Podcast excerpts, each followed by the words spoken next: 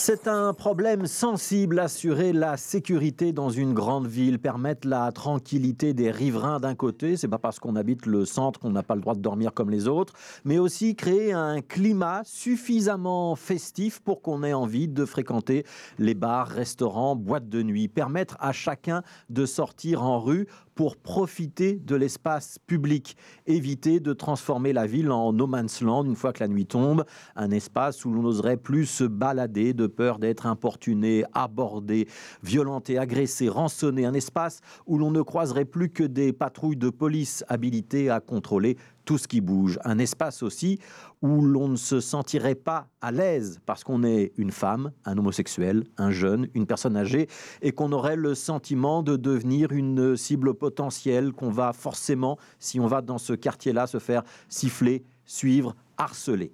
En créant un piétonnier sur les boulevards du centre, la ville de Bruxelles a donc créé un nouvel espace théoriquement dédié aux loisirs ou principalement aux loisirs. Tout bénéfice pour les commerçants, les night shops, les cafés, les boîtes de nuit, un moyen de rendre la ville ou cette partie-là de la ville aux habitants et aux touristes. Avec ce paradoxe, c'est que quand on passait autrefois dans le centre-ville en voiture, on était bien protégé à l'intérieur de son habitacle. Pas de contact direct avec la pauvreté, la violence, la toxicomanie, la prostitution, la saleté. Mais maintenant qu'on s'y balade à pied, ce contact est direct et on est parfois saisi de plein fouet. Garantir la sécurité et la tranquillité, c'est donc une constante de l'action publique. Après tout, si nous avons des autorités avec des forces de police à leur disposition, c'est pour permettre ce vivre ensemble.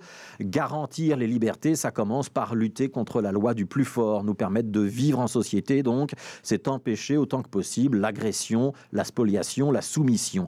Très longtemps, la sécurité a été considérée comme un concept plutôt favorable aux politiques de droite. À droite, on était donc dans la sécurité et dans la répression, alors qu'à gauche, on était dans la compréhension et la prévention. C'était caricatural, évidemment, et très longtemps, ça a d'ailleurs fait hurler quelques personnalités de gauche sur le thème sécurité et solidarité ne doivent pas entrer en concurrence. En annonçant un durcissement des mesures de sécurité sur le piétonnier, le bourgmestre de Bruxelles fait donc preuve de réactivité et de pragmatisme, puisqu'il a suffi de quelques reportages dans les médias, notamment néerlandophones, sur l'insécurité au centre-ville pour qu'il sorte un arsenal de nouvelles mesures.